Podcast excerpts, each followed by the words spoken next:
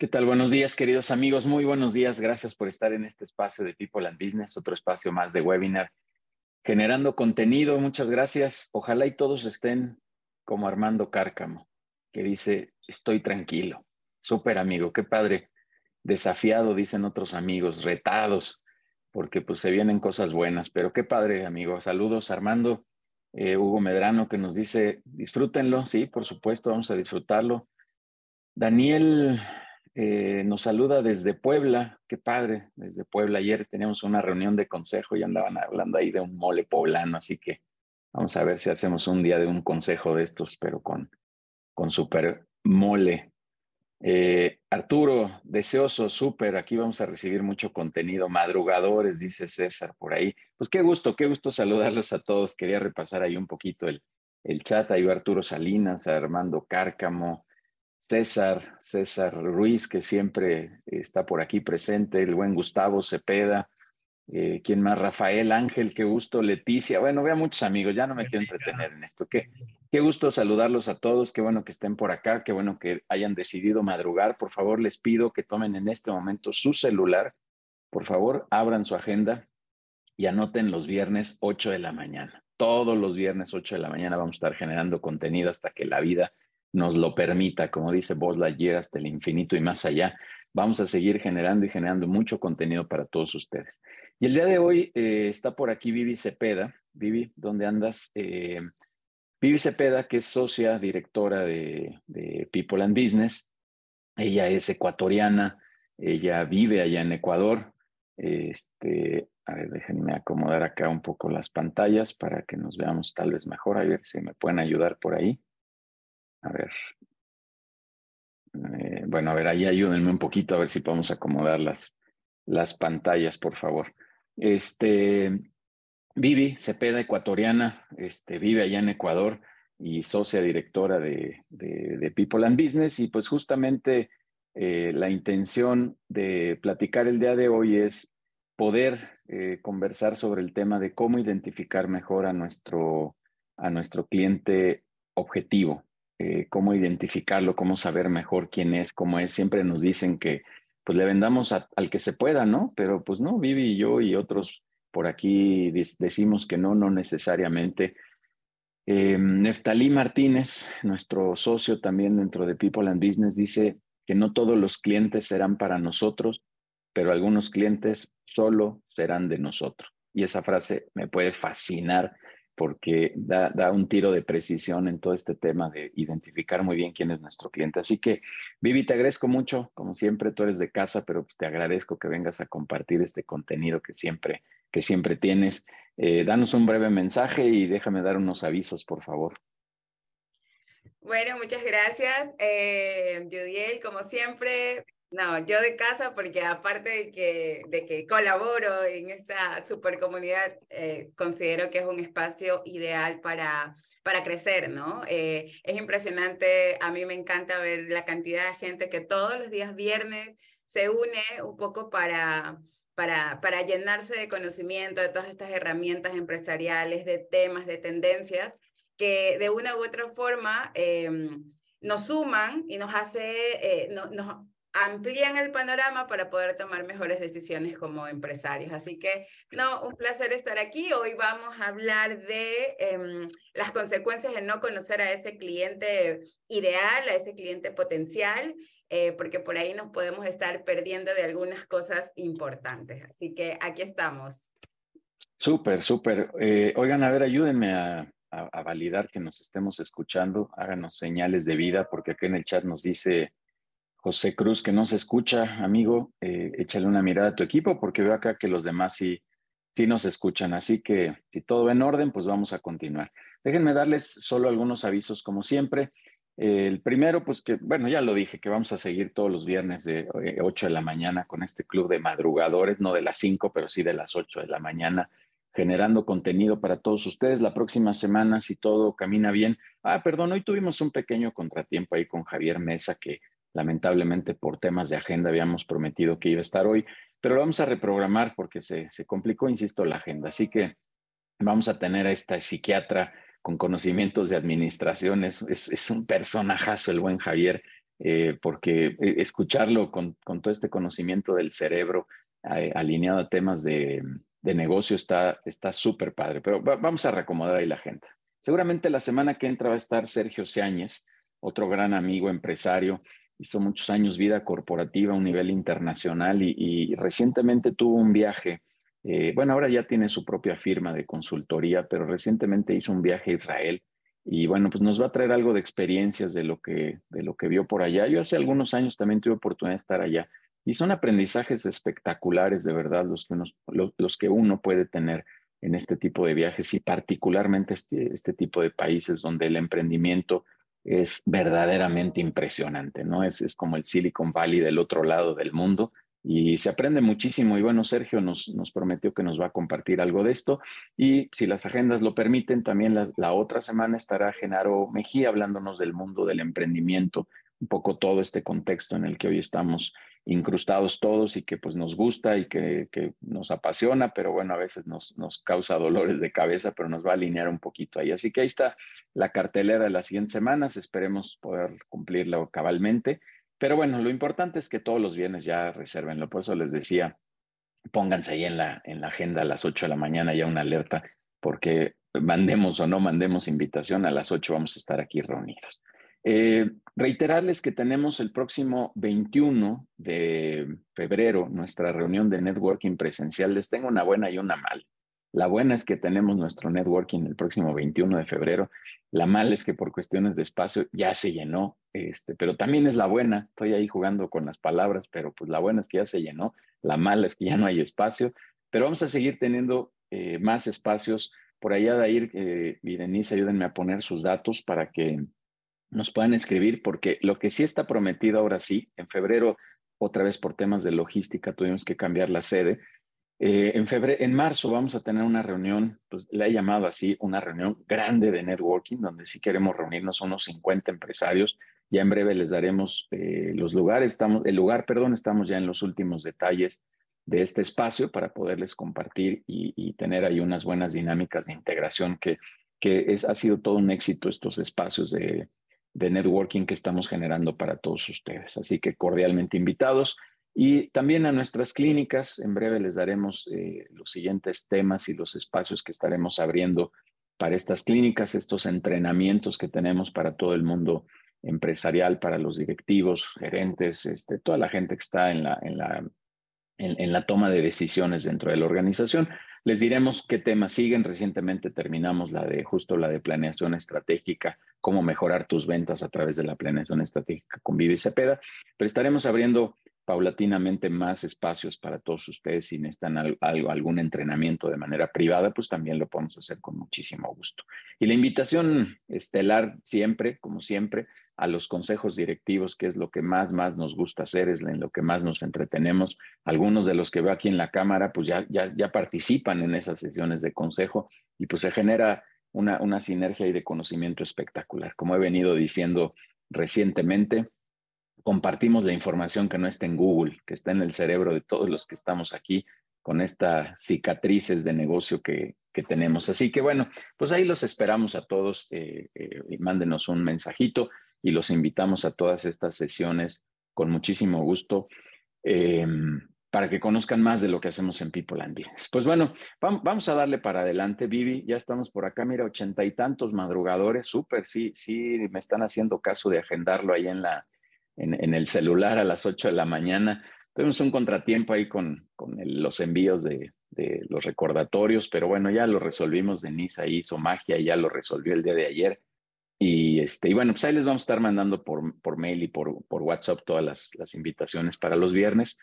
Eh, Vivi, pues vamos a arrancarnos. De verdad que es un tema que, que me parece sumamente importante porque sí, sí oímos de repente eh, e, este, este espectro demasiado grande, ¿no? Eh, cuando estamos en los consejos, Vivi, tú, tú sabrás que luego decimos, oye, ¿a quién le vendes? ¿no? Y de repente dice, no, pues yo a alguien desde los tres años hasta los 85 ah, caray, pues este, pues quién sabe, ¿no? Porque el chamaco de tres, quién sabe si tenga plata para, para tal vez ya ahora con la modernidad, a lo mejor ya tiene su tarjeta de crédito, pero quién sabe si ese es el que te pague, ¿no? Y ese sea a lo mejor es el usuario nada más y, no, y no el verdaderamente el, cliente al que estamos buscando, o estamos buscando a sus papás. Estoy poniendo aquí cosas hipotéticas, Vivi, pero que finalmente creo que tenemos que hacer un tiro de mayor precisión. El otro día decía también en otra reunión, oye, es que tu cliente a lo mejor, si es una persona ya de la tercera edad, a lo mejor tu, tu cliente es el hijo. Y me dijo, no, a veces el que saca la plata es el papá, el de la tercera edad, ¿no? Y bueno, pues sí, hay muchas condiciones en las que tendríamos que enfocarnos, pero es de alto valor poder tener esta precisión que hoy nos vas a compartir, Vivi, de quién es nuestro cliente, a quién le tenemos que hablar, cómo le tenemos que hablar, en fin, tú ahorita ya nos compartirás, ya no quiero adelantar nada. Vivi, es tu espacio, estás en casa, bueno, tú eres de casa, pero ya tenemos aquí a estos madrugadores, así que dale, Vivi. Muchas gracias por venir a compartir y gracias a todos los que están acá. Vamos a apagar micrófonos y dejar el chat ahí abierto, como siempre. Cualquier pregunta, comentario, lo atendemos ahí en el chat y si no, al final vamos a dar un espacio para em, preguntas y respuestas. Vivi, adelante desde Ecuador.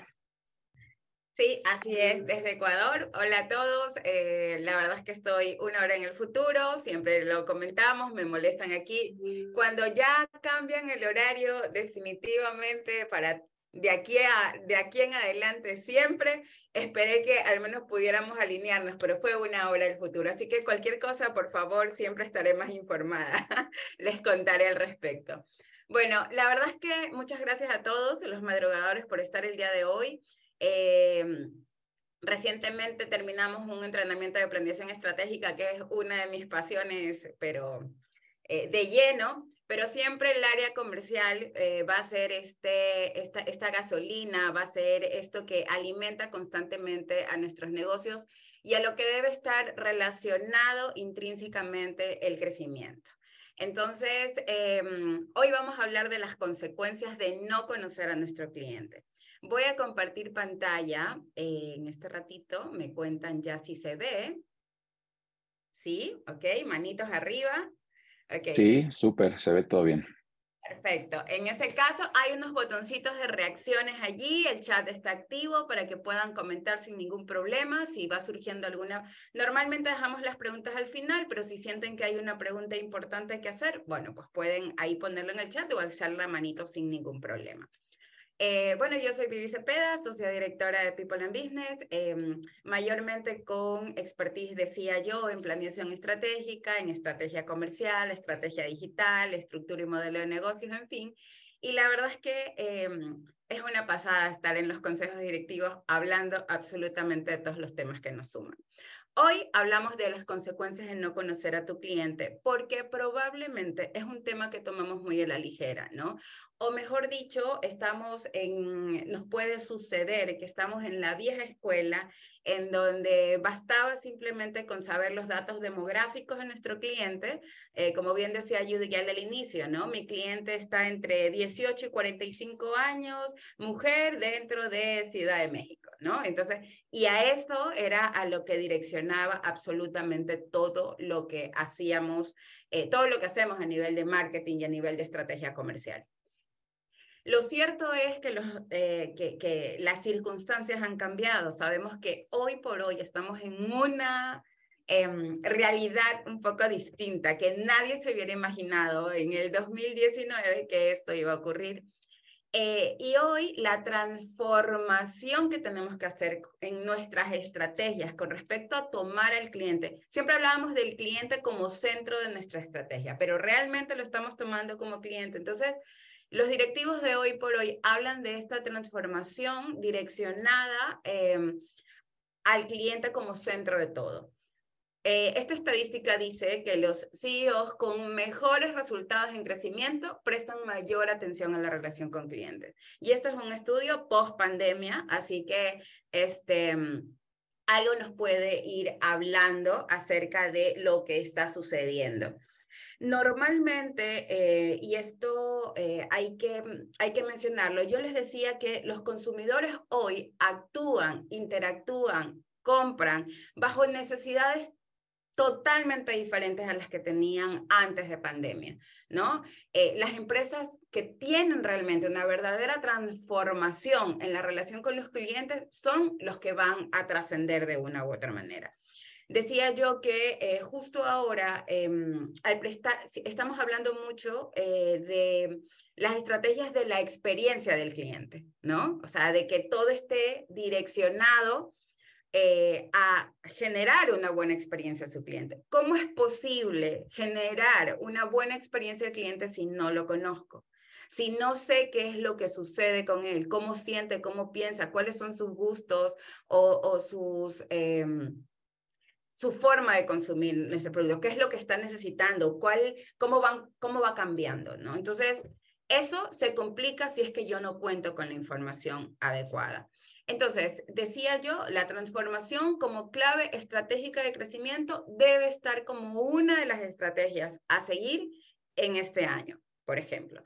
Hablábamos con, terminamos recientemente, decía el, eh, el entrenamiento de planeación estratégica, donde la intención un poco es determinar esa brújula, determinar hacia dónde vamos, analizar el mercado, analizar nuestra empresa para ahí tomar y establecer estrategias. Entonces, una de las estrategias que no puede faltar, indistintamente de la prioridad estratégica de la que hablemos, que puede ser agresividad comercial, que puede ser este, mm, trabajar mucho con, con, con la fidelidad de los clientes, bajar nuestros costos en adquisición de clientes, cualquiera que sea, siempre tiene que ir en función de una transformación que me lleve a una cercanía con ese cliente. Y para eso, vuelvo a insistir, es clave conocerlo. ¿Ok? Entonces, en función de esto, voy a avanzar. La pregunta es, ¿sabemos quiénes son nuestros clientes actualmente? Puedo decir eh, en estos momentos, y, voy a pedir que alguien colabore en, en, este, en, este, en este foro y me cuente, que abra su micrófono y me cuente quiénes son sus clientes, si conoce sus clientes, cómo está compuesto su portafolio actual no todos a la vez, pero alguien puede comentarlo. Arturo Salinas, buenos días. Buenos días, Arturo. ¿Cómo estás? Eh, Cuéntame. Bien, gracias. ¿Y cuál es, eh, cómo está compuesto tu cliente? Eh, pues mira, en el giro en que nos, en la empresa en la que laboro, trabajamos mucho con gobierno. Entonces, trabajar con gobierno es un poco complejo, complicado. Entonces, eh, coincido contigo lo que decías al inicio, ¿no? Conocemos, me parece que lo, lo, básico, eh, eh, el, rasgos de personalidad, si es soltero, si es casado. Yo en lo personal, cuando voy a conocer un cliente por primera vez, me trato de, de investigar el, el, giro, buscar algo, información en internet para poder tener algo, algún punto en común o algún punto de plática, ¿no? Cultural o, no sé, ¿no? Cómo se vaya dando. Pero coincido contigo, creo que es básico, a final de cuentas somos personas, somos emociones, somos sentimientos y a final de cuentas es súper importante que conozcas a la persona. Además, yo estoy convencido de que con base a, a, cómo te relaciones, a cómo la conozcas, creo que las cosas se pueden dar de manera natural. Entonces, hoy puedo decir que conozco a mis clientes, eh, tengo a mi cargo poco más de 13 cuentas, con poco más de 1.200 personas en esas 13 cuentas, pero eh, creo que es lo básico, nada más, lo, lo que conozco. Me encanta, Arturo. Muchas gracias por tu comentario. Y es tal cual como lo dices, ¿no? Entendiendo que estamos en un mercado, o mejor dicho, en un ambiente, no hablemos de mercado, hablemos de un ambiente de ventas diferentes, en donde incluso hoy estamos 100 personas aquí, 100 participantes y, y, atendiendo una charla y todo, pero a mí me interesa saber qué hace Arturo, qué está haciendo Armando, donde cada vez mientras más nos acercamos, pese a que estamos en un ambiente digital, se perciba la cercanía o la conexión a través del tema que podamos tener, ¿no? Antes era muy fácil, de pronto, Arturo, como, como, como me contabas, ¿no? Como era muy personal, yo podía ir a la oficina de la, vieja escuela de los vendedores, ¿no? Iba a la oficina, me sentaba, veía la fotito eh, familiar allí, entonces ya automáticamente es muy familiar. O ves el, el, el, el caballo haciendo equitación o algo así, entonces, ah, es que por ahí, este es ya, ya vas estableciendo hasta el nivel socioeconómico en el cual podría estarse desarrollando. Pero, pero era un tema realmente, nosotros conocíamos a nuestro cliente, pero por ese person to person. Ahora es un poco más complejo porque el ámbito ha cambiado. En el caso tuyo, Arturo, por ejemplo, que trabajas con gobierno, ¿no? Eh, que uno diría es mucho más difícil establecer por la relación compleja y por todas las cosas que se tienen que manejar detrás. Pero es claro que tengas que conocer a, tu, a tu cliente, el que toma la decisión al menos, eh, en función de qué toma la decisión, qué le gusta, qué no le gusta, este, qué está buscando en un proveedor cada vez que adquiere un contrato, ¿no? Entonces, es ir un poco, un poco más allá. El tema, y cuando hablo de cómo está compuesto mi portafolio actual, es que normalmente, y sobre todo cuando se manejan muchísimos clientes, hablemos de 1.200 personas que Arturo maneja, eh, bueno, en 13 cuentas, pero pueden ser miles de cuentas a la vez, ¿no? ¿De qué forma yo puedo seccionar esos clientes para conocerlos? Y es un poco irlos estandarizando, pero no deshumanizarlos en ese proceso. Y parece que no, pero es una tarea que puede ser titánica si no contamos con las herramientas adecuadas.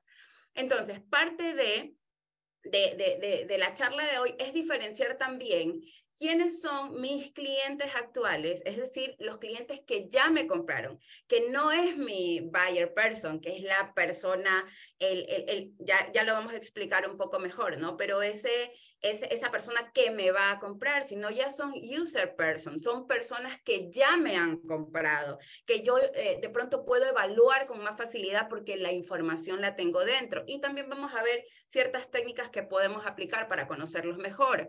¿ok?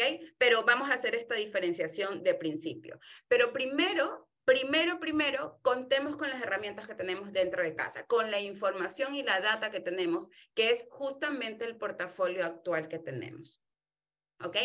Eh, volviendo a, a y, un poco relacionado a, la, a, la, a lo que mencionaba anteriormente, también este estudio dice que el 35% de las empresas son las que conocen realmente a sus clientes, porque de pronto yo le puedo preguntar a Armando o a Hugo y, me dicen porque sus eh, conocen al cliente de mucho tiempo y de pronto ya pueden establecer un perfil claro, pero ¿qué pasa cuando el cliente es nuevo y cuando nuestra estrategia de crecimiento justamente es incrementar facturación, incrementar número de clientes, ¿no?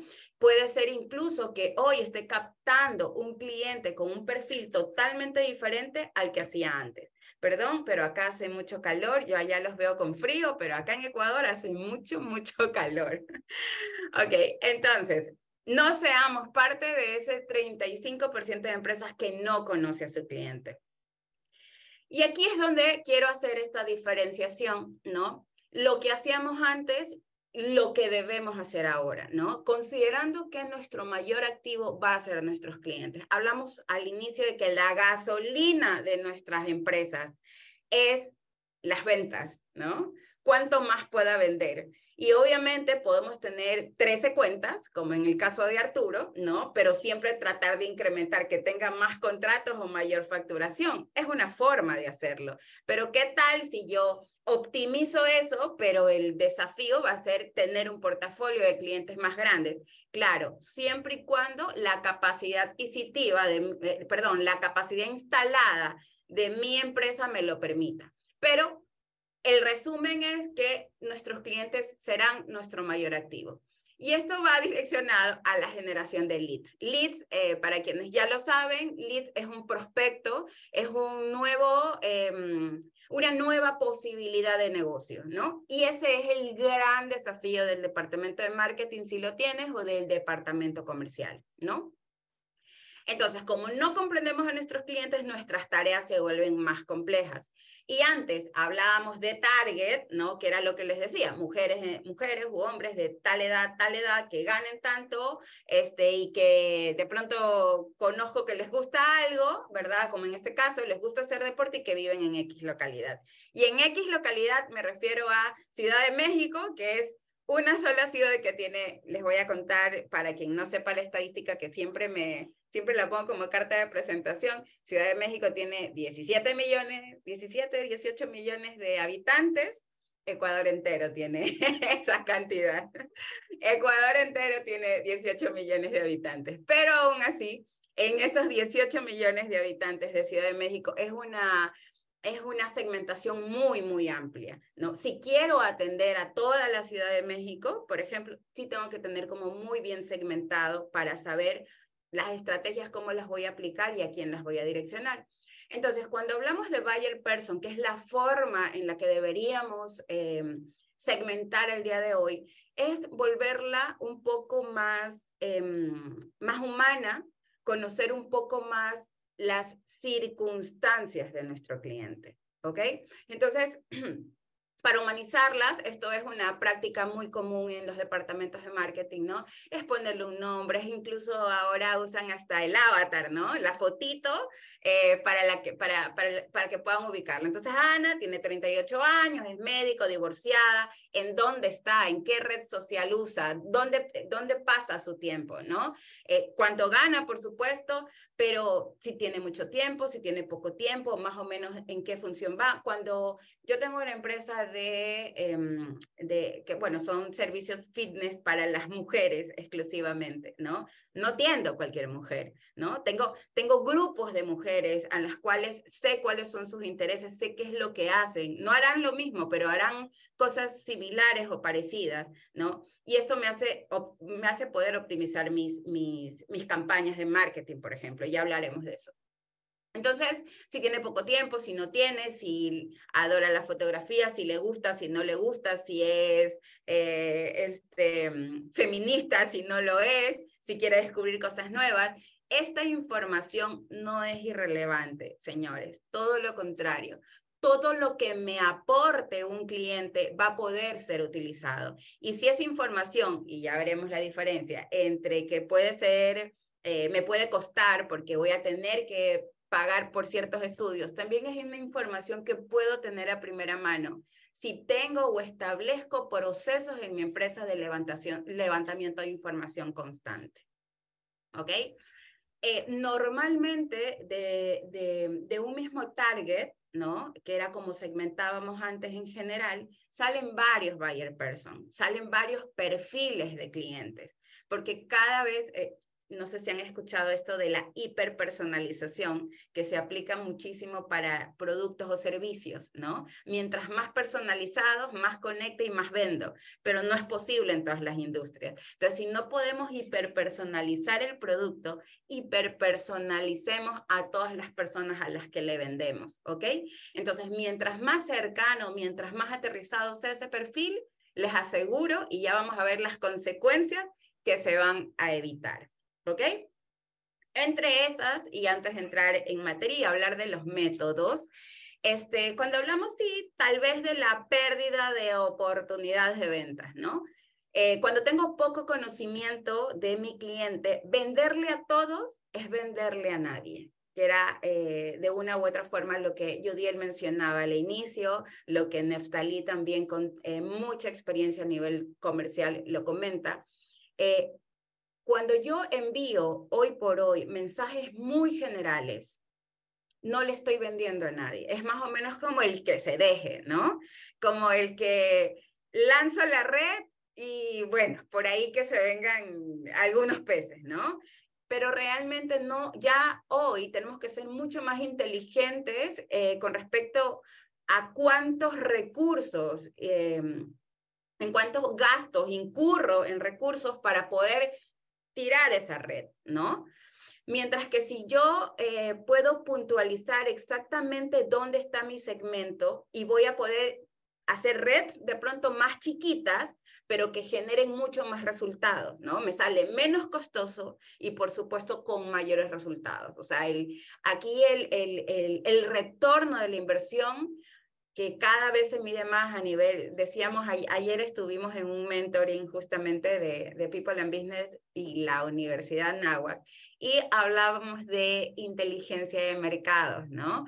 Eh, y salió también el tema colación de la pugna que siempre hay entre el Departamento de Finanzas y el departamento de marketing, ¿no? Eh, donde normalmente comercial siempre está como que muy de amiguito con el de marketing para que logre generar esta mayor em, logres generar mayor número de leads, ¿no? Este, mientras que finanzas está cuidando el centavo para que no gastes, no inviertas eh, sobre todo porque no va, eh, mide mucho el retorno, ¿no? Entonces hablábamos de las buenas prácticas entre departamentos sobre lo importante que marketing o comercial tiene que demostrar ese retorno, ¿no? Y esto, y, y ahora hay muchas formas de hacerlo. Se puede, se puede demostrar a través del CAC, que es el costo por adquisición de clientes, cuántas ventas estoy cerrando en función de X campaña y X inversión que se hizo. Entonces, con, con este tipo de, de eh, nos decía ayer mm, Carla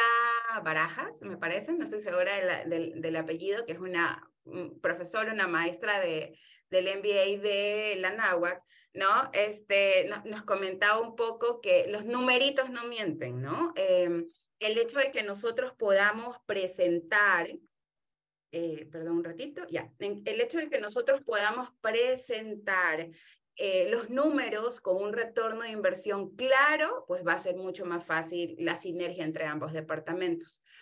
Volviendo a la pérdida de oportunidades de ventas, es que decía, cuando tenemos eh, estrategias muy generales, cuando nuestro target, nuestro target no está eh, dividido en buyer person, yo no conozco eh, incluso la forma en que me voy a comunicar con ese cliente. ¿No? Es más o menos como que se lanzan mensajes muy, muy generales ¿no? Y, esfuerzos muy grandes. Entonces estamos perdiendo allí la oportunidad de vender, de, de, yo hablarle a Arturo como Arturo espera que yo le hable, ¿no? De hablarle a Armando. Yo hablo de los que veo aquí en la fotita. Así que prestan su cámara si quieren que las mencione. Entonces, este... Mientras más los conozca, eh, puedo tener mayor interacción y mayor cercanía, entonces voy a tener mayor oportunidad de venderle porque vamos a hablar en el mismo idioma.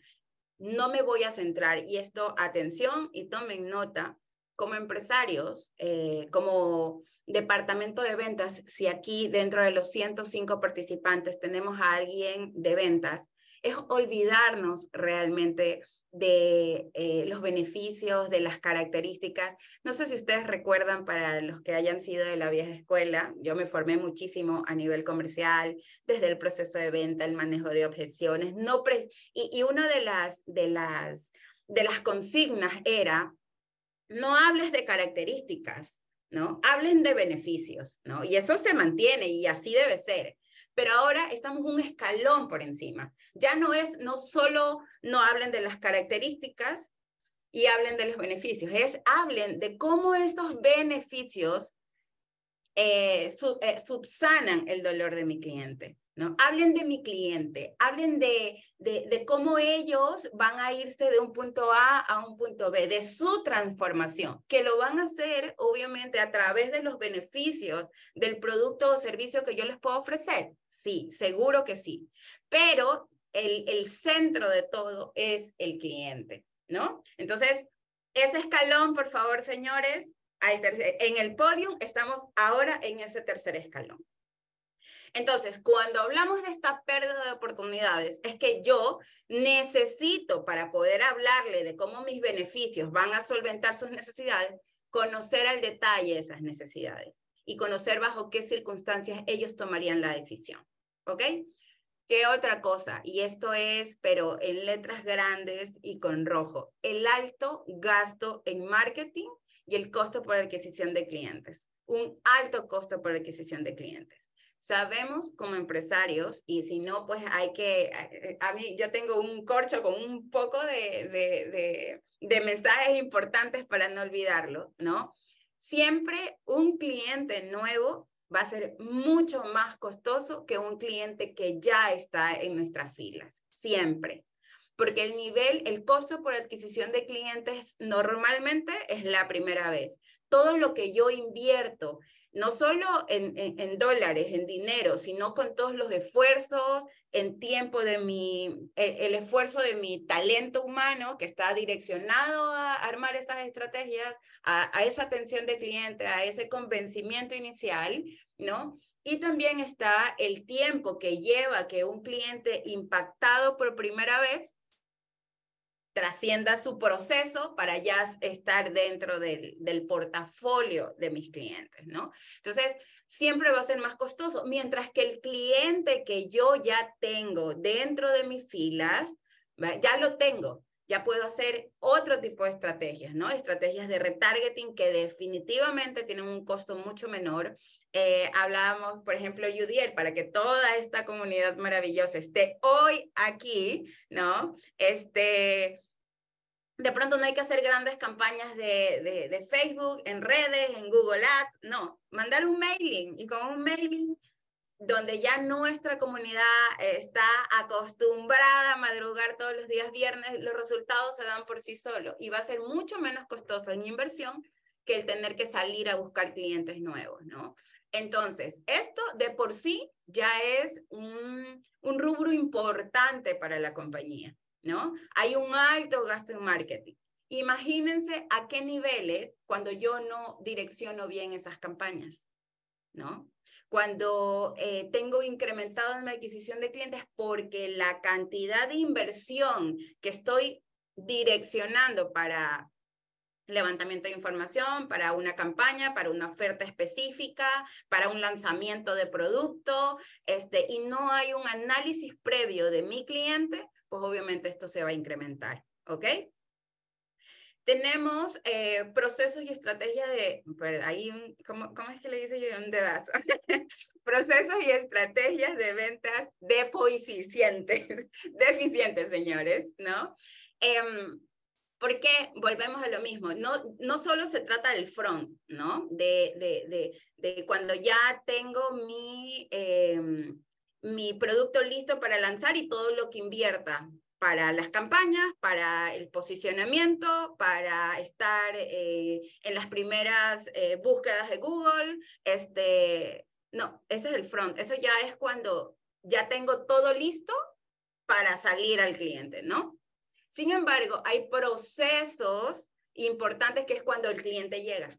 Ya cuando el cliente llega, eh, puede ser a través eh, de nuestra plata, depende cuál sea tu giro de negocio, ¿no? Si el giro de negocio es eh, físico, ¿no? En donde tengo mi plataforma de ventas donde el cliente tiene que hacer el face to face o tiene que estar a, través de un teléfono o a través de un WhatsApp ahora, ¿no? O eh, tengo un marketplace en donde hago venta digital. Cualquiera que sea el camino por el, que el cliente llega a nosotros, hay un proceso de ventas que tiene que estar bien definido. ¿Ok?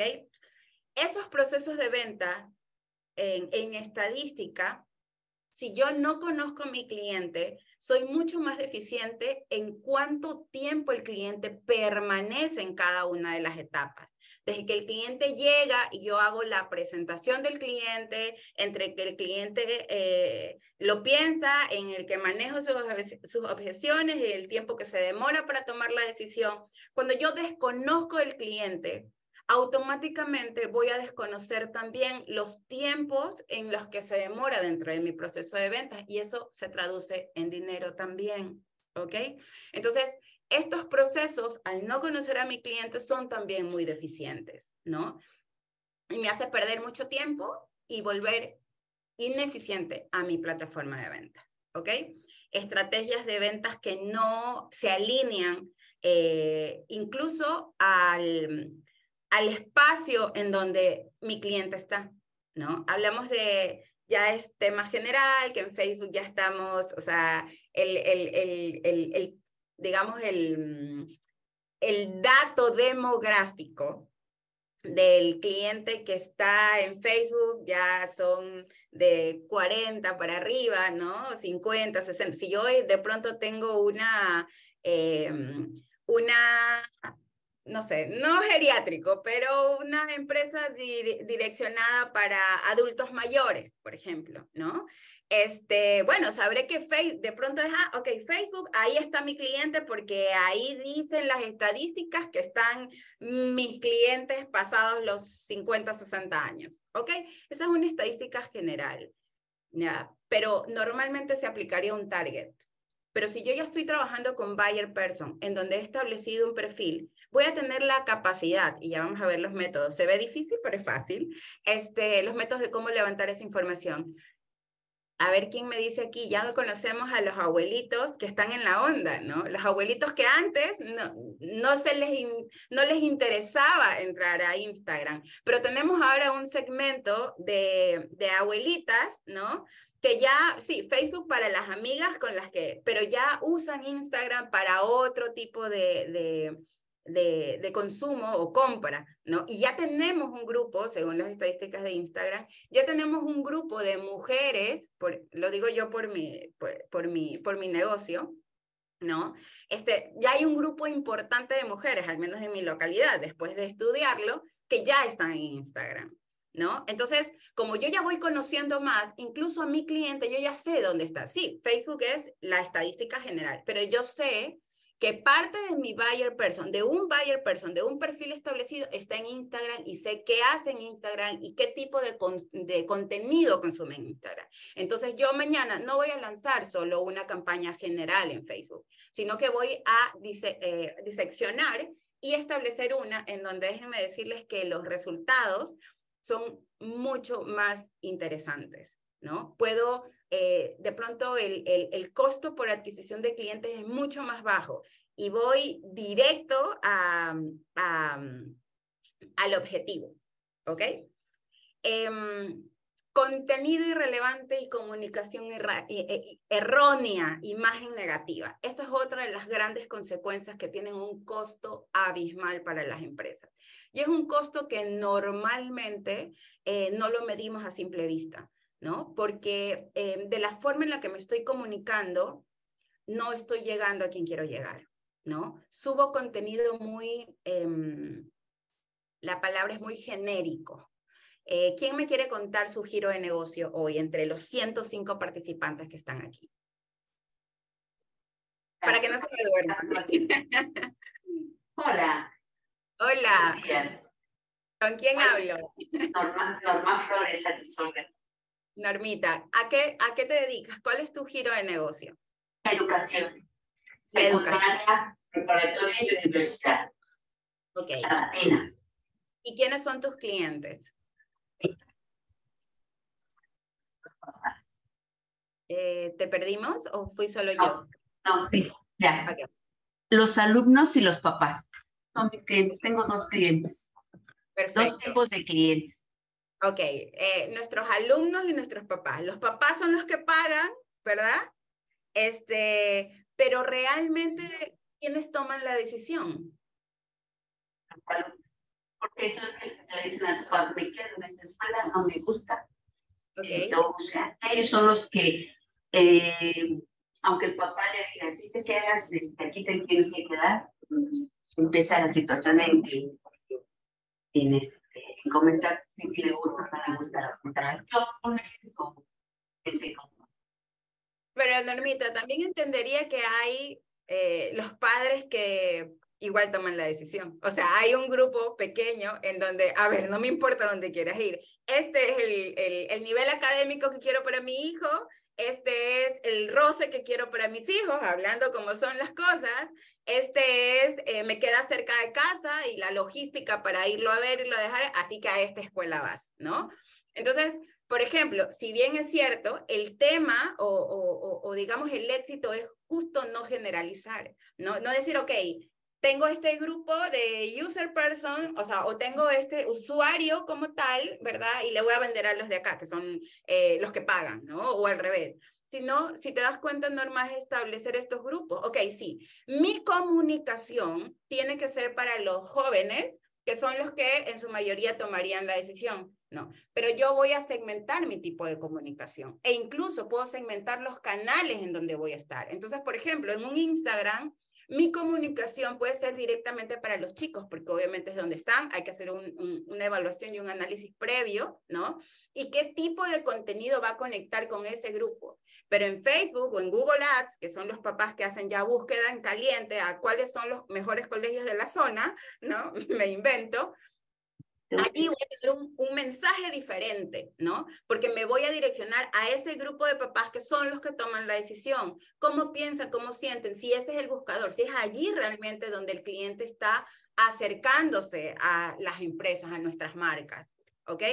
Entonces, ¿Cuál es el tema? Que si yo, y eso pasa muchísimo con los colegios, perdóname Normita, y espero que no sea tu caso, pero me pasa con los colegios de mis hijos, este, en donde el contenido eh, que, que, que, consumo en todas las plataformas es exactamente el mismo. Mis hijos no siguen su colegio, ¿no? No hay un engagement por allí cero, ¿no? Ellos, ellos están en su colegio y son felices en su colegio por la comunidad que se genera dentro del colegio. No te imaginas el problema que fue esto en pandemia, ¿no? Entonces, los chicos no tienen dónde, dónde, dónde consumir. Eh, de pronto los chicos no ven y dicen, uy, ¿qué a través de redes sociales, a través de redes sociales, no va a decir, qué colegio tan padre, como dicen allá, es esto, míralo. Eso normalmente no ocurre porque nuestro mensaje no está direccionado. Estamos dejando de vender normas si es que consideras tú en tu, en tu análisis que muchos de los chicos toman decisiones, ya que muchos de los chicos van entonces, estamos llevando a cabo una estrategia que venimos manejando, en el caso de los colegios, hace 50 años atrás en donde a través de la referencia, a través de, de, generar esa comunidad, eh, en donde la gente dentro del colegio se enamore del colegio y sean los, los que refieran y traigan a más clientes. Está perfecto, pero ya no es suficiente ya no es suficiente. Cuando tengo tantas opciones como redes sociales, como búsqueda caliente, ahora hasta inteligencia artificial, yo quiero entrar a inteligencia artificial y buscar cuáles son los colegios padres y que me aparezca el colegio de norma, por ejemplo, ¿no? Entonces hay, hay muchas herramientas que estamos desperdiciando y todo nace una de las razones, no quiero decir todas, pero una de las grandes razones es que no conocemos a nuestro cliente y por tanto estamos enviando contenido irrelevante y comunicación errónea para los diferentes targets. ¿Sí? ¿Se entiende? Buenísimo. Ok, preguntas hasta ahora, señores, ¿todo bien? Y siendo que ya este, el tiempo ha volado. Eh, ok, entonces continúo y avanzo así rapidito. Entonces, eh, esta es la, la, carnita de la presentación, señores, que me dicen, bueno, ya, ok, ya lo entendí, ya entendí qué, este, qué es lo que tengo que hacer, entendí la importancia de conocer a mi cliente porque necesito mejorar mis números de inversión con respecto a marketing, porque estoy tratando de vendiéndoles a todos y no, le, no me compra ninguno. Este, y bueno, ya entendí cuál es la estrategia de transformación con respecto a mi relación con el cliente. Porque hoy por hoy hay que conectar.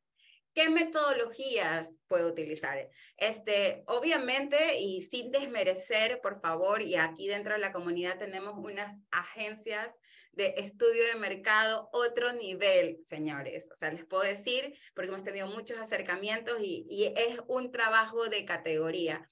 Y nunca lo menospreciaría todo lo contrario. Si tienen la oportunidad de contratar una empresa que haga estudio de mercado, y estudio de mercado, ojo, ya no el estudio de mercado hace 50 años, sino el estudio de mercado hoy que va sumado a la estrategia de mercado, ¿no? Este, que, que, que está muy, que, que, ya ahora no solo te, te, te, dan targets, te dan buyers, te dan avatars, te dan eh, si ustedes ya conocen la forma de hacerlo, al, al, al a la agencia de estudio de mercado eh, ya van a saber qué pedirle, ¿no? Eh, y, y, sobre todo, la recomendación general es que cotejen la información. No permitan eh, que una agencia simplemente les dé un informe y les diga, ok, allá se tienen que dirigir, sino cotéjenlo absolutamente con las áreas relacionadas, la que está atendiendo el cliente, la que lo conoce. Aunque de una u otra forma una buena agencia de estudio de mercado también hace levantamiento eh, eh, dentro de la empresa, ¿no? Pero sobre todo viene de fuera. Entonces, la primera recomendación es que si tienen la oportunidad y tienen los recursos, eh, una, eh, una agencia de estudio de mercado nos viene perfecto, con estrategia. Pero si vamos a hacerlo em, por nuestra cuenta o digamos vamos a comenzar hoy dentro de nuestra planificación estratégica a establecer eh, una metodología clara para estar en constante em, información, aquí tenemos varios métodos menciono ayer y hago la referencia ayer a, a, la charla que tuvimos, que estuvo muy, muy interesante en el mentoring, eh, de People in Business y Anáhuac, eh, que se habló justo de inteligencia de mercados, sobre lo importante que es el levantamiento de data, que es de lo que vamos a hablar ahorita. Sin embargo, señores, el levantamiento de datos, sin que eso realmente les ayude a tomar decisiones, es un esfuerzo infructuoso. Ni para qué hacerlo. ¿no? Si ustedes solo van a levantar información para quedarse con esa información, sin analizarla, sin eh, segregarla y sin tomar decisiones sobre ello, mejor ni tomarse el tiempo. ¿no? Hay que hacer inteligencia de mercados que va un poco más allá, ¿no? Es saber qué puedo hacer con esa data. Pero bueno, ese es otro tema, pero ahí se los dejo. Entonces, dentro de las metodologías, em, que brevemente aquí vamos a ver cinco súper rápidas. La primera es el levantamiento de la información.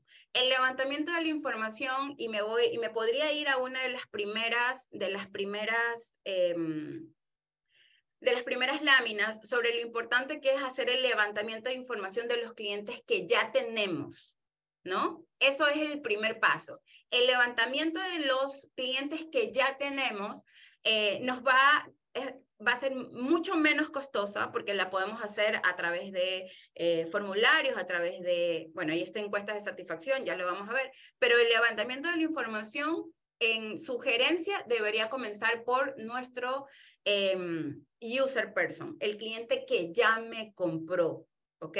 Recordemos que el buyer person es el cliente potencial al que le quiero vender, que no es el que me está comprando, ¿ok?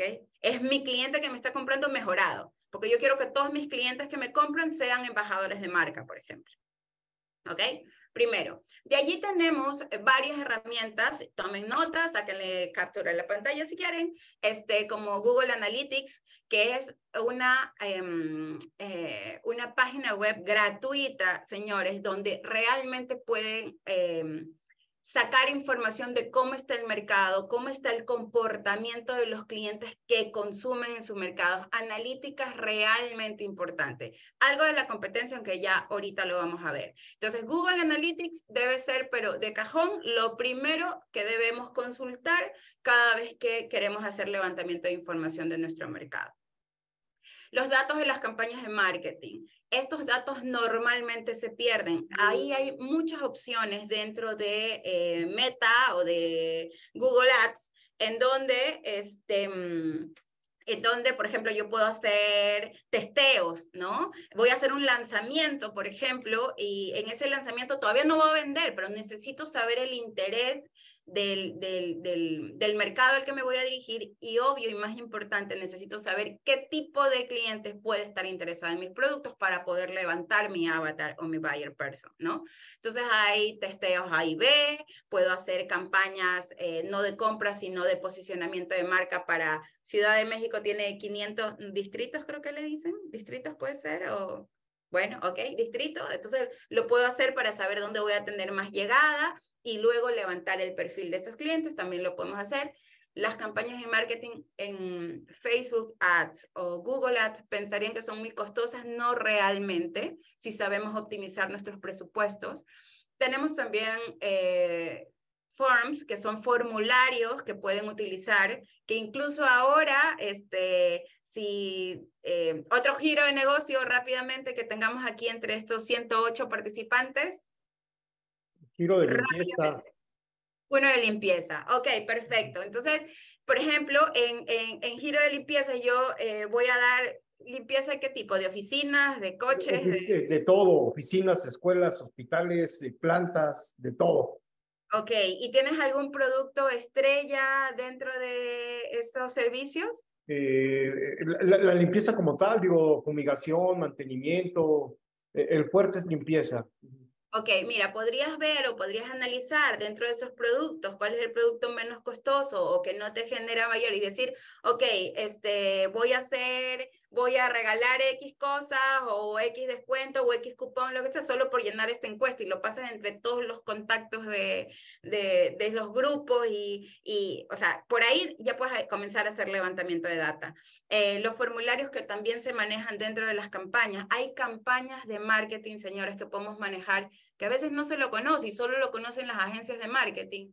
Este, campañas que puedo hacer solo para conocer clientes, o sea, solo para conocer prospectos, solo para posicionamiento, en donde a través de la publicidad, y ya lo deben ver mucho en redes sociales, donde ustedes solo para recibir la información eh, tienen que llenar sus datos, ¿no? Entonces ya con eso ya pueden hacer levantamiento de información. El público de tus competidores. Ahí, señores, hay una clave. El público de competidores, hay muchos lugares en donde pueden encontrar qué es lo que está haciendo la competencia y qué clientes, ah, ojo, aquí hay una diferenciación eh, que me parece importante mencionar. No es lo mismo audiencia, ¿ok? Que los clientes potenciales que puedo tener. Cuando yo tengo una red social y tengo una audiencia allí, normalmente está compuesta entre mis clientes, entre mis potenciales clientes, que es mi buyer person, los que quiero y me van a comprar, ¿ya? Los curiosos o relacionados al tema que nunca nos van a comprar, jamás nos van a comprar, pero les interesa lo que hacemos, ¿ok? ¿No? Pero son grandes referenciadores de nuestros clientes, de, nuestros productos o servicios. De pronto ellos no me compran, ¿no? Este, pero sus amistades o a quien me puedan referir me va a comprar. Y finalmente están los detractores, que solo tenemos pues en todos lados. Esa es toda mi audiencia. Así está catalogada la audiencia a nivel de redes sociales o de comunidades en general. De eso está compuesta la comunidad, ¿no? Y yo me estoy, la idea es que me, me, me direccione a mi buyer person cuando tiene sentido de compra. Cuando tiene sentido de posicionamiento puedo eh, generar Em, comunicaciones un poquito más generales, ¿no? Pero si es para mi buyer, es todo lo que hemos hablado antes, ¿no? Tratar de optimizar todas las campañas y todo, y cada dólar que invierta en, en, publicidad, en este, esfuerzos comerciales, ¿ok? Entonces, por ejemplo, ahí les dejo, está eh, Not Just Analytic, que es buenísimo para analizar cómo están las cuentas de redes sociales de los demás. Ahí hay levantamiento de data importante. Hay unos que son de pago, o sea, tienen versión free y versión de pago también. Está Compite, que a esa me gusta muchísimo porque ofrece el tráfico, las referencias del comportamiento de los visitantes, quienes están visitando a ustedes y a su competencia, tras palabras claves, ranking de búsquedas, este anuncios y todas las métricas que haga nuestra competencia. Porque de una u otra forma, si la competencia, no competencia es leal, señores, pero cuando está en la competencia, igual este, ahí están nuestros clientes también, ¿no? Eh, similar Web, esta de aquí tienen que usarla ya, porque si tienen página web, este, les, les, compara, incluso creo que aquí, aquí la tengo rapidísimo, este, me parece, se las voy a compartir así súper rápido, compartir pantalla, Google Chrome. Em, me parece que está, creo que es esta, no, esta es, ah, ah, ah, el movimiento. Esta, esta también es otra página muy, muy, muy buena. No, ya la perdí, pero eh, aquí está. Este Similar Web, por ejemplo, les da la opción de saber, este, al menos Target general, femenino, masculino, edades, eh, la distribución de edades, incluso les, dice qué otras páginas están visitando, eso les ayuda a saber cuáles son los intereses de mi, de mi competencia, este, por qué otros temas está interesado, eh, incluso hace una comparativa bastante importante con la, con la competencia. Esta de aquí tienen que probarla ya, es gratuita y hay de, hay de, hay ambas, ¿ok? Este, ¿qué otra cosa? A ver, vamos a volver a mi presentación. ¿Ok? Y tenemos esta otra también que compara audiencias y, es muy, muy, muy, muy buena. Eh, para el levantamiento de la información también hay sitios de investigación cuantitativa y cualitativa. Esas sí tienen costo y normalmente lo pueden hacer a través de una agencia. A veces con las agencias de estudio de mercado, mm, obviamente lo conveniente es que sea todo, con la parte estratégica también, pero hay quienes ofrecen ese, eh, esa posibilidad de que pagues por el uso de las plataformas, ¿no? Este, hay portales de mercado de consumidores y como les decía, la investigación de mercados por demanda que siempre, siempre, siempre va a ser recomendable. ¿Ok? Este, de allí, el segundo es la base de datos. Eh, la verdad es que hacer cargas masivas, ver cuánto es el tráfico en nuestro sitio web, las compras en el punto físico, levantemos información, no dejemos que un cliente se vaya sin tener la información. Hablamos de los formularios de registros a través de newsletter, a través de webinars, a través de ebook. Les regalo un ebook con, este, con toda la información que dimos hoy y van a poner su correo electrónico. Ese es el, el costo. Y yo, bueno, no yo, People in Business va a levantar base, ¿no? Eh, es una forma de levantar base de datos. Háganlo. Ustedes tienen mucha información que transmitir. Y si esa información, porque ya tengo ubicado a mi buyer person, es relevante, yo voy a obtener su información, no lo desperdicien.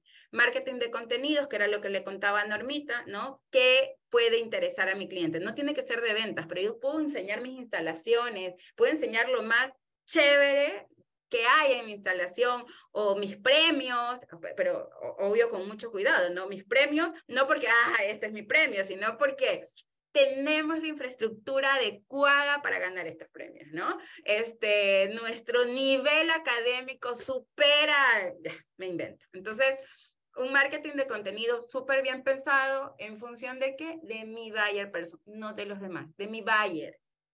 ¿Ok? Sorteos en redes sociales, ahí hay una polémica ahí bien clara, si se sortea, si no se sortea, porque si es sorteo como tal, eh, no está bien visto por Instagram, pero hay formas de manejar la estrategia para levantar data, yo la he aplicado y me ha ido muy bien, regalas algo y aparecen todos los interesados, ¿no? Este, pero sobre todo levantas data importante un sorteo mal hecho es, lo voy a sortear solo para que la gente se comparta y eso es un sorteo mal hecho. Un sorteo con levantamiento de data es un buen sorteo. Ok, tienes que dar, si me das like o no me das like, la verdad es que no importa, pero ándate el link de la eh, y deja tu correo electrónico, ¿no? O, que, o, o la forma en la que lo hacemos en mi empresa es que llega al WhatsApp en el WhatsApp, bienvenida, gracias por concursar. Eh, para registrarte en la lista necesito tu correo electrónico y el teléfono no, porque el teléfono ya lo tengo, porque en el momento que dio clic, automáticamente el teléfono ya es un registro mío y sobre eso se levanta información. Entonces, em, a breves rasgos, eh, recordarles, perdón que me retrasé, esta ya era la última lámina, em, un CRM es clave para poder determinar, les decía yo, los funnel del cliente. Es una forma de captación de leads y donde yo puedo analizar a ese lead, a ese prospecto, también es una opción. Las encuestas de satisfacción, preguntas claves, concisas, precisas, con una previa, un previo análisis de qué es lo que quiero saber acerca de mi cliente. Y finalmente, temas de relacionamiento. Sea, les voy a decir aquí el super paréntesis o la super cuña de los networking, como el que hay en People and Business, que si no están, ya tienen que estar, porque es un momento de conocer más mercados y también yo puedo hacer levantar, si yo ya identifico un cliente potencial para mí, puedo hacer levantamiento de información a través del relacionamiento de una forma muy estratégica este, y, muy, y, muy, y muy directa. El relacionamiento también se da mucho a nivel de vendedor-comprador, eh, o sea, vendedor-cliente. Ya no podemos ver, como decíamos al inicio, el cuadrito, pero hay muchos bancos de preguntas que podemos utilizar para poder hacer levantamiento de información. Así que, en fin, y en conclusión, el consejo, señores, es que mientras más conozcan a su cliente, más oportunidad van a poder tener de un mensaje enfocado, direccionado, con menor costo, mucho menor costo, mayor optimización incluso de los procesos de venta y por supuesto con resultados en facturación, eh, en facturación, en fidelidad que permita cumplir los resultados de su organización. Hasta ahí espero que haya quedado todo muy claro. Súper, Vivi. Sí, muy, muy claro. Bueno, este, la verdad es que con, mucho detalle nos, nos platicas esta, esta, este, este análisis de cómo entender mejor me, me, quedo muy grabado con que hay que hablarle de manera más específica, ¿no? Si no son, son escopetazos nada más, si no le hablamos con mayor precisión a nuestro cliente que nos escuche. Yo siempre he dicho, voy a decir algo y me, a lo mejor me voy a ventilar aquí gramaticalmente, no, no sé si, si es, es la forma correcta de decirlo, pero siempre digo que, que en estas comunicaciones hay que hablar en tercera persona, ¿no? Porque a veces estamos hablando en primera persona y hacemos y vendemos y ofrecemos y ta, ta, ta. Y yo digo, híjole, pues eso está padre, ¿no? Pero pues eso está como para alimentar el ego, no para comunicarnos. O sea, yo aquí te estoy hablando a ti, Vivi, le estoy hablando a toda la gente, pero si estoy hablando de mí, de mí, de mí, pues no, no logramos mucha comunicación y mucha empatía en esto, ¿no? Entonces, desde los temas mercadológicos y la forma y la estructura de esta conversación, de cómo le hablamos, cómo nos dirigimos, de esos intereses, pues evidentemente las cosas cambian, ¿no? Este ejemplo de la escuela, pues ese es un ejemplo de los más clásicos, ¿no? Donde eh, pues hay, hay, hay, un perfil que es el usuario, que es el chavo que va al colegio y que tiene unos intereses determinados y otros intereses completamente del papá, que es el que hace, hace uso y el que saca la plata para poder pagar ese colegio y tomar una decisión del, del, colegio, ¿no? Yo recuerdo que cuando estaba inscribiendo a mi hijo, me ofrecieron un tour a mí como papá, pero no con el hijo. Entonces dije, ¿por qué no con el hijo? El hijo también puede enganchar al papá, porque donde el hijo te diga, es que aquí, papá, por favor, pues va a haber una influencia muy grande de, la decisión de incorporarte a, o de pagar ese colegio, ¿no? Este, porque, porque es tu chavo, porque es tu cachorro, y entonces dices, bueno, pues a ver si le gustó, pues entonces aquí me quedo. Entonces debería haber estrategias de conversación orientadas tal vez a los dos perfiles, ¿no? Al usuario y al cliente. En fin, hay, hay muchas reflexiones de verdad, Vivi. Y bueno, quisiera nuevamente abrir ya para, para cerrar, para ir cerrando un poco la sesión, a ver si alguien quiere hacer alguna pregunta adicional. Acá en el chat no veo no veo a, nadie, entonces eh, no veo ninguna pregunta, pero a ver si alguien se anima ahí en el botón de reacciones todavía hacer alguna pregunta en lo que, en lo que vamos cerrando la sesión, a ver si alguien se anima, alguien nos dice. Mira, Mario, Mario dijo que ya y Arturo también. Ah, no, bueno, ya, ya se animaron varios. No encontraban el botón, yo creo que por eso no, no se animaban, pero ya están por acá. Eh, Mario, por favor, Mario, ah, eres el Meta Coach, el famoso Meta Coach. Mario, bienvenido como siempre, muchas gracias. Adelante tu pregunta. Gracias, buenos días a todos. Eh, pues, pues eh, yo, yo, creo que lo que dijo Vivi es súper importante, le agradezco todos los tips que nos da. en, en particular, el tema de la educación es un tema que, como ya se mencionó, es eh, básicamente la venta no es al alumno, la venta es al, al este, a los papás, ¿no? Eh, y al que, hay que, al que hay que convencer es al papá, no, no al usuario final, que son los, los alumnos. Y cuando escucho a, un vendedor que dice, eh, le preguntan, este, ¿y a quién le vendes? No, yo le vendo a todos. ¿Y qué haces? Yo hago de todo. Pues ya me doy cuenta que no, que no sabe a quién le está vendiendo, ¿no?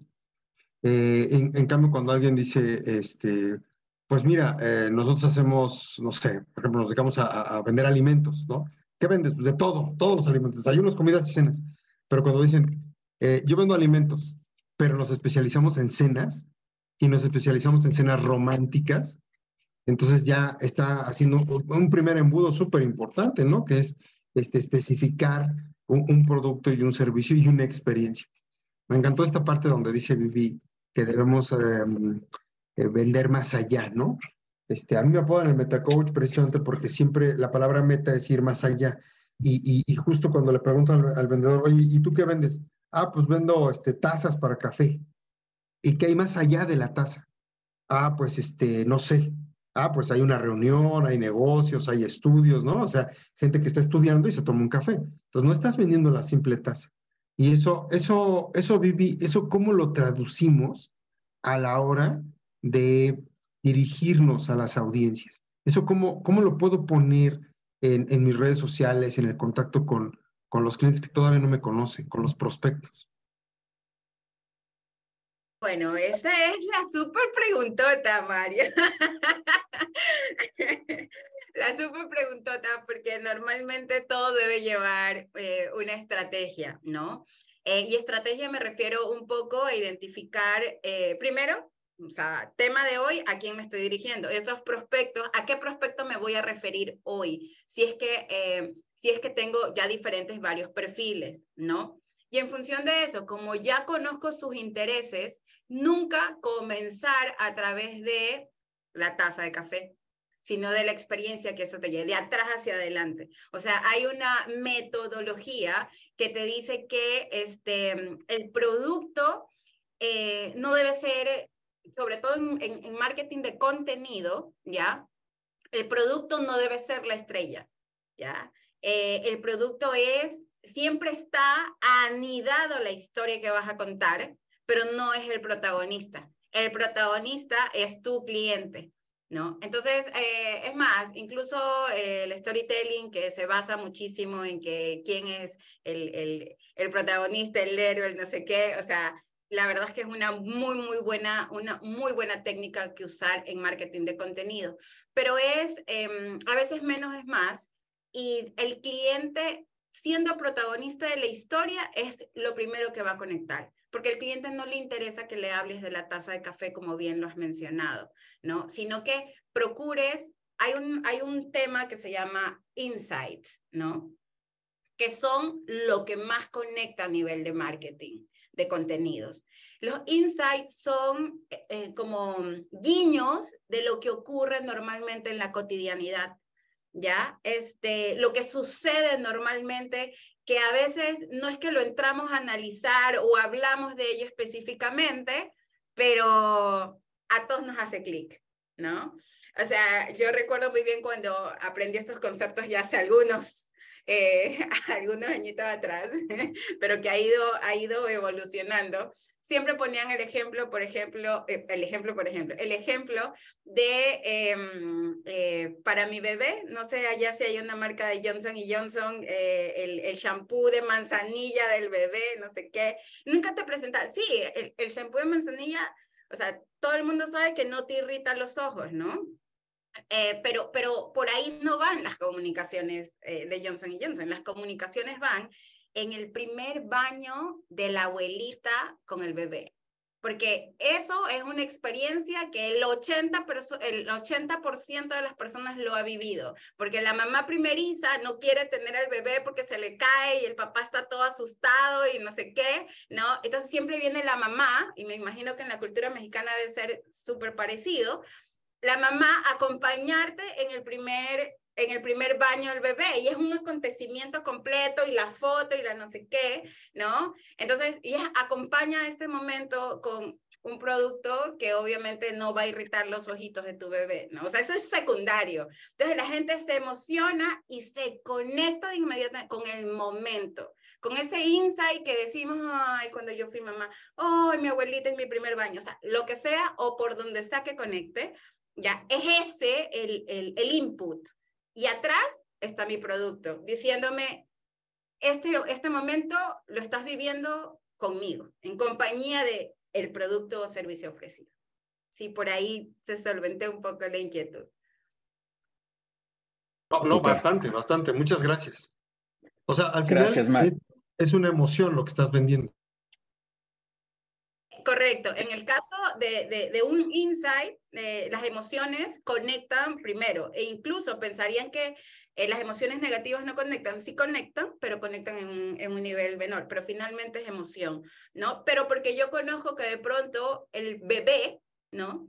el bebé está muy relacionado a las emociones, ¿no? Si de pronto eh, voy a vender como Arturo eh, servicios de limpieza, por ejemplo, ya más que la emoción, ahí lo que puedo presentar es eh, ese insight de la mamá que no se tiene que, o, la ama de casa, o en este caso las empresas que gastan una, una, fortuna en, en, en, limpieza pudiendo optimizarlo, o de la mamá que este, no ha encontrado las herramientas adecuadas para que la limpieza no sea el por Dios, lo que, lo que no te deja vivir, ¿no? O sea, hay que, hay que buscarle como la cotidianidad a lo que podrías ofrecer porque eso te conecta de primera. Y la emoción, por supuesto, ¿no? A otro nivel. Muy bien, súper. Ya, ya tenemos ahora sí algunas manos por ahí levantadas y algo en el chat. Vámonos de volada para cuidar el tiempo. Daniela López, por favor, bienvenida. Tu pregunta muy concreta, porfa. Claro que sí. Eh,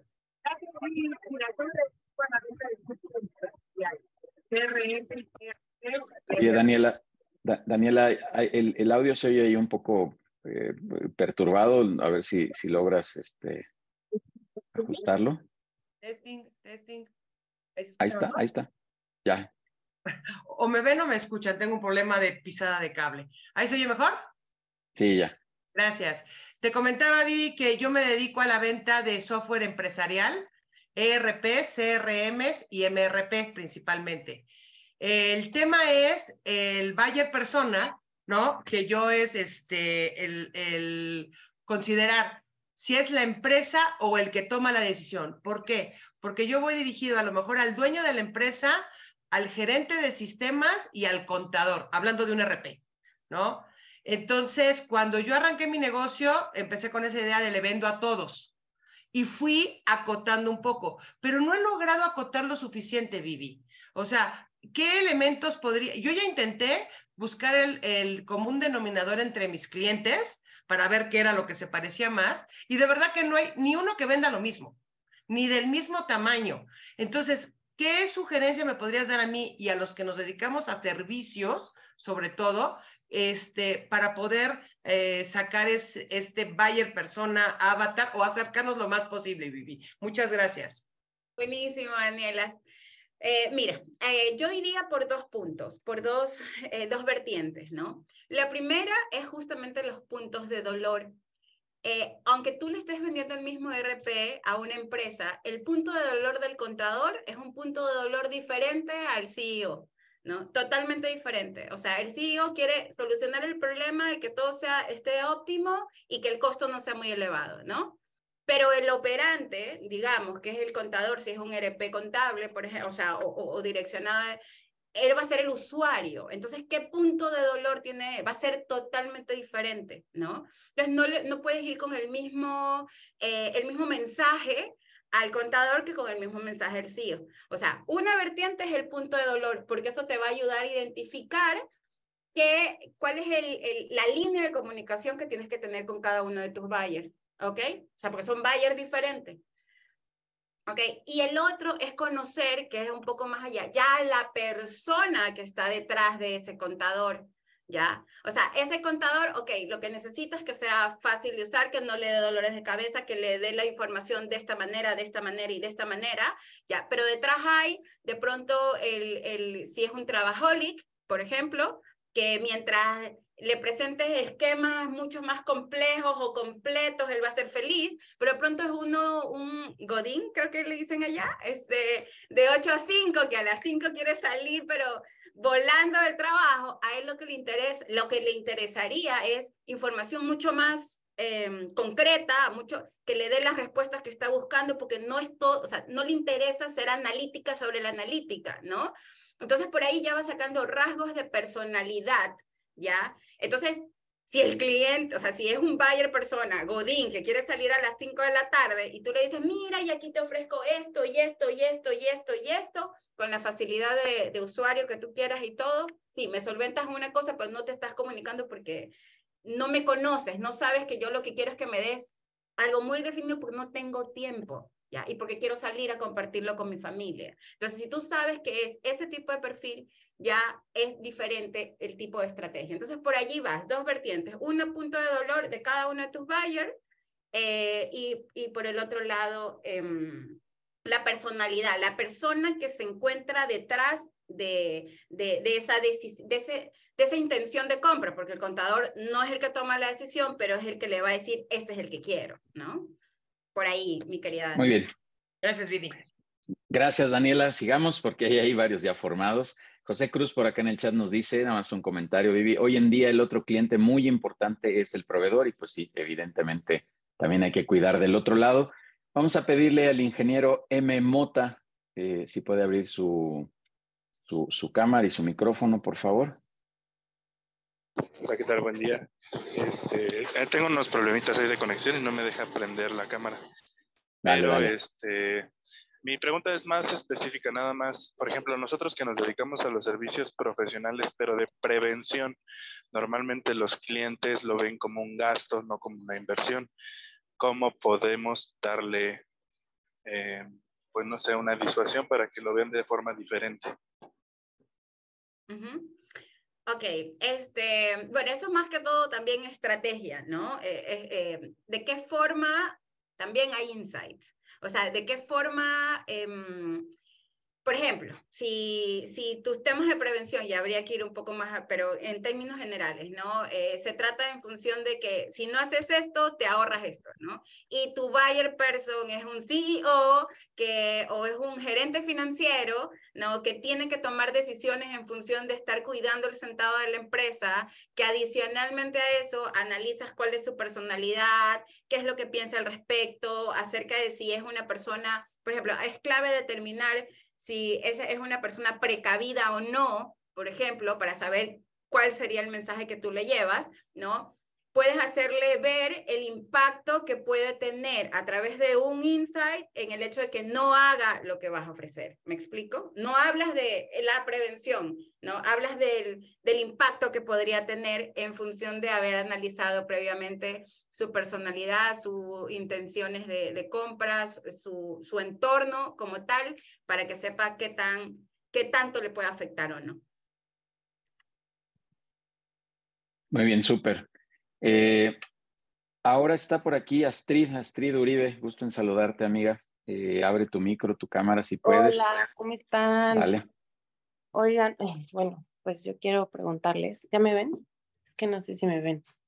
Ya. Ya te Eh, Estaba entrenando, entonces no quería mostrarles ahí las pesas. Este, pues tengo una pregunta respecto a la satisfacción del cliente. No sé si recomiendes algunas preguntas específicas como para que el cliente se pueda desahogar ahí bien a gusto, ¿no? Sí, mira, en, en satisfacción de clientes, em, sí hay, hay muchos bancos de preguntas, pero a mí me gusta establecerlo em, como que en tres pilares importantes, ¿no? Primero, en entender lo que estamos haciendo bien, ¿no? Eso es clave, porque eso lo vas a poder potenciar luego, ¿no? Y si sabes que le está gustando el cliente, el por qué le está gustando, entonces un poco ese banco de preguntas, direccionarlo hacia las cosas que estás haciendo bien como empresa, las cosas que le gustan, las cosas que, que, que, podrías incluso este, aprovechar para utilizarlo con otro cliente, porque estás haciendo levantamiento de información. Por otro lado, las cosas que haces mal. O sea, definitivamente eso es algo que hay que aplacar y es algo que eh, a un buyer person potencial no le va a interesar. Entonces eso hay que sacarlo. Más preguntas con respecto a lo que haces mal. Hay que buscarle la diplomacia adecuada y el, y el, y el conectivo ahí. Y la última, las cosas que puedes hacer mejor. Y, esta, y, este, y este direccionamiento incluso es el más importante de todo, porque ahí vas a levantar las necesidades de tu buyer, ¿no? Vas a levantar, bueno, en este caso de tu user, ¿no? Vas a saber qué, o sea, qué es lo que esperaría, qué es lo que buscaría, con qué es lo que está soñando con respecto a tu, a tu perfil. Entonces, cualquier pregunta que realices enfocada a esos pilares y ya, ahí tienes la información necesaria. Ya. Oye, ¿y qué hacemos cuando ya un cliente ya está bien encabronado? O sea, mira, te platico una, una anécdota breve. Aquí en la clínica tenemos seis cabinas, ¿no? Yo vendo fisioterapia para los que no me conocen. Tengo una clínica de rehabilitación. Entonces, las cabinas realmente no tienen puerta, este, porque los terapeutas entran y salen, meten material y atendemos un servicio multipacientes, ¿no? Entonces, este, una señora nos escribe que no va a volver nunca porque no hay puerta, ¿no? Porque ella se sintió incómoda de que alguien pasara y si alguien la vio, este, no, no está segura de que eso sucedió, ¿no? Pero está encabronadísima y nos mandó a la goma. ¿no? Entonces nos dijo que no iba a volver. Pero como que, ¿qué podría hacer? Una, para calmarla y dos, como para hacer que vuelva, ¿no? Bueno, mira, ahí hay dos cosas. La primera es un poco analizar ese buyer, ¿no? Analizar ese user, ¿no? Si ese es un sentir de muchos clientes, es un problema. Si es de un solo cliente, de pronto ese no es el buyer de cliente que quieras tener en tu empresa, porque de pronto atenderla a ella es hacer una infraestructura más importante, poner puertas y poner no sé qué, solo para solventar algo que le está molestando a un solo cliente. Entonces, incluso antes de tomar soluciones al respecto para saber no, no calmarla, eso es parte de, dejar nuestro buen nombre de empresa como tal, eso es de cajón siempre, pero me refiero para que tomes em, soluciones con respecto a este, a, este, a este cliente puntual, ¿no? Primero identificar si es aislado o no, si, si no se suma el resto, si es el sentir de los demás, si ese buyer person se repite en otros, para ahí poder tomar eh, acciones adecuadas, si no va a ser un volvemos a lo mismo, no conozco a mi cliente, no sé qué ese buyer es, de, es, es, más importante, y hago una inversión en puertas, en cabinas, en no sé qué, y, realmente no es lo que el cliente está valorando realmente. El cliente valora otras cosas más importantes, entonces mejor le doy input a otras cosas más importantes como la atención del cliente o la cercanía del, fisioterapia, del fisioterapista, en fin. Entonces ahí yo te invitaría a hacer un previo análisis para luego poder tomar decisiones. Ok. Súper. gracias. Qué gusto, Astrid, eh, saludarte. Y vamos a cerrar. Gracias, gracias, Astrid. Y vamos a saludar, a saludar y a cerrar con Arturo Salinas, ya por favor, con nuestra última pregunta para eh. ir cerrando ya esta sesión. Adelante, Arturo. Eh, gracias, este, Judiel. Es rapidísimo, más que pregunta, es un, solo un, comentario. yo creo que después de darle dolor al cliente y hacerle ver su necesidad respecto a comprar el servicio que, que vendamos, yo creo que la otra parte importante es el cliente interno. Para mí ocurre que mi cliente interno también es el compañero de la oficina de al lado, porque a final de cuentas, para dar una, una un servicio o poner esa puerta que decía Street, pues requiero, eh, en mi caso, de, de, finanzas, de compras, de logística, de recursos humanos, y, y ellos también son mi cliente interno. Entonces, eh, con ellos creo yo que también tendría que replicar esta estrategia me, me parece súper interesante, Vivi, toda, toda la, la, ponencia. Y, y, sí quise, que, que, quería hacer mención de esto, ¿no? El no olvidar que, que, no vas solo. A final de cuentas, estás atrás eh, de todas estas áreas y, y son súper importantes que todos traigamos la misma, la misma información y sobre todo que, que, que, somos un equipo que pateamos hacia la misma portería, ¿no? A final de cuentas. Súper. Súper, Arturo. Efectivamente, muchísimas gracias por tu comentario. Y bueno, ya no hay más preguntas. Eh, Vivi, no sé si quisieras hacernos un comentario de cierre, yo también cierro con algo más y con eso ya damos por terminado este evento. Dale, Vivi. Eh, eh, bueno, no, la verdad es que agradecer a todos y obviamente decirles que personalmente como consultor de negocios yo creo que no podemos minimizar el hecho del, del, del cliente, o sea, a veces un poco em, consideramos o, establecemos como objetivos, eh, es que hay que crecer en ventas, es que hay que hacer esto, es que vamos a hacer esta acción, esta estrategia, pero, pero no estamos yendo un poquito más atrás y facilitar nuestro propio trabajo, ¿no? Tratemos, o el mensaje es salirnos de la caja, que es lo que siempre hacemos en consejos directivos, por ejemplo, salirnos de la caja y pensar a nivel estratégico, ¿no? Pensar, no gastemos, yo siempre digo, no apaguemos incendios por ahí alguien que se dedica a la, prevención lo entenderá, porque me imagino que vive con la prevención constantemente, pero es un poco salirnos de la caja y prevenir por un lado, no apagar incendios, sino estratégicamente analizar lo que puede pasar, lo que no puede pasar y prepararme a ello. ¿Cómo me voy a preparar para hacer una buena estrategia comercial, una, buenos resultados, conociendo a mi cliente como premisa? Así que ahí mi, mi comentario final.